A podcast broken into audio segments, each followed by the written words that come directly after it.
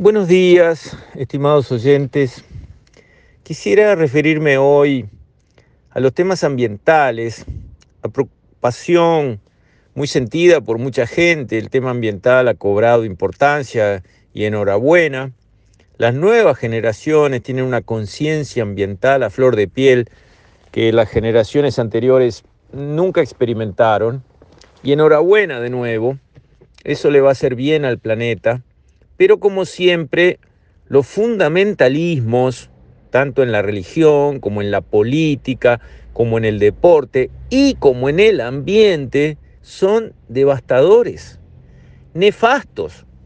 Y hay mucha gente que siente que el planeta se nos va de las manos, está a punto de colapsar, mañana mismo va a ser un desastre tan gigantesco que todo va a estar en tela de juicio, que la especie va a desaparecer, etcétera, etcétera, etcétera. Hay gente, a veces malintencionada, porque eso genera muchos contratos y ONGs y curros varios, otras veces bien intencionada, simplemente un poco ingenua y a veces este, embalada en declaraciones, en presentaciones, en pronósticos medios, medio apocalípticos. El hecho es que hay personas que reaccionan con los temas ambientales como si fuese una cosa de una urgencia eh, loca, como que el rancho se estuviera prendiendo fuego. Y la verdad es que no es así. No es así. El planeta es muy resiliente. Tiene recursos para recuperarse a sí mismo y lo hace. Tiene recursos para aguantar y aguantar muchísimos años por delante. ¿Cuántos no sabemos? Pero sabemos que mañana de tarde no va a detonar nada. Y además sabemos que la solución que realmente va a corregir los problemas ambientales que es cierto que existen, no viene por el lado de parar de crecer.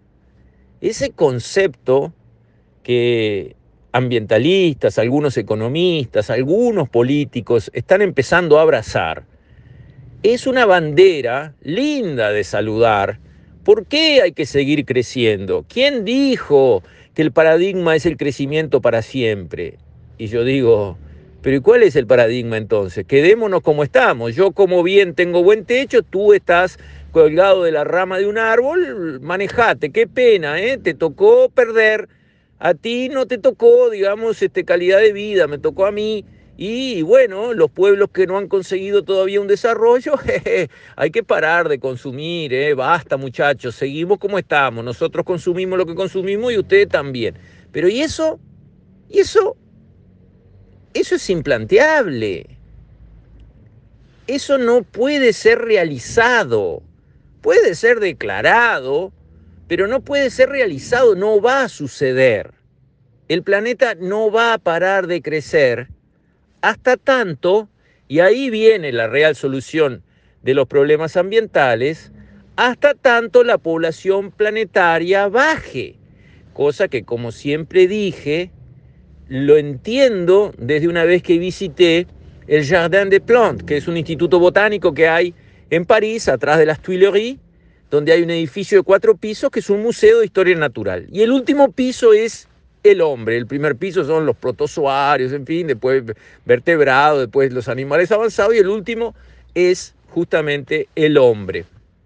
Y en una pared, una vez que visité París, en una pared entera estaba una gráfica que mostraba la evolución de la población humana del planeta. Y mostraba que se había arrastrado contra el suelo la población humana casi sin crecer durante milenios, hasta que muy recientemente, de la revolución industrial para adelante, había empezado a crecer, luego en nuestra época había explotado en una curva casi vertical de crecimiento, que llegaba como hasta 2050 en el entorno de 9 o 10 mil millones, y a partir de ahí caía hasta unos 4 mil millones de personas por allá por el 2150.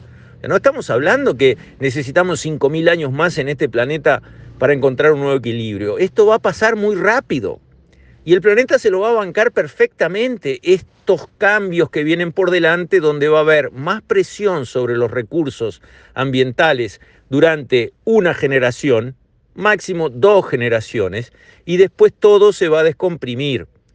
Un planeta que pudo alimentar a 10 mil millones de personas, para alimentar a 4 mil con mucha mejor tecnología dentro de un siglo, va a estar sobrado, va a ser un planeta verde, vamos a recuperar especies, vamos a recuperar hábitats, porque si dejamos las cosas quietas como se vio ahora con la pandemia, dejando un poco quieto algunos hábitats, ya todo cambia, todo vuelve, todo se recupera en poco tiempo.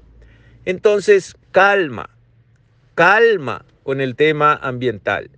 No es algo que tengamos que resolver golpeando con un martillo y rompiendo cosas porque mañana de tarde tiene que estar todo arreglado. No es así. El gran motor de la solución de los problemas ambientales es la natural caída de la población humana que el planeta va a recibir en las próximas décadas después de llegar a un pico. Y con eso, más el cambio de los combustibles fósiles por otras formas de energía, que está obviamente en proceso, los temas se van a resolver sin tener que llegar a ninguna medida extrema. Con esto, estimados oyentes, me despido. Hasta mañana, si Dios quiere.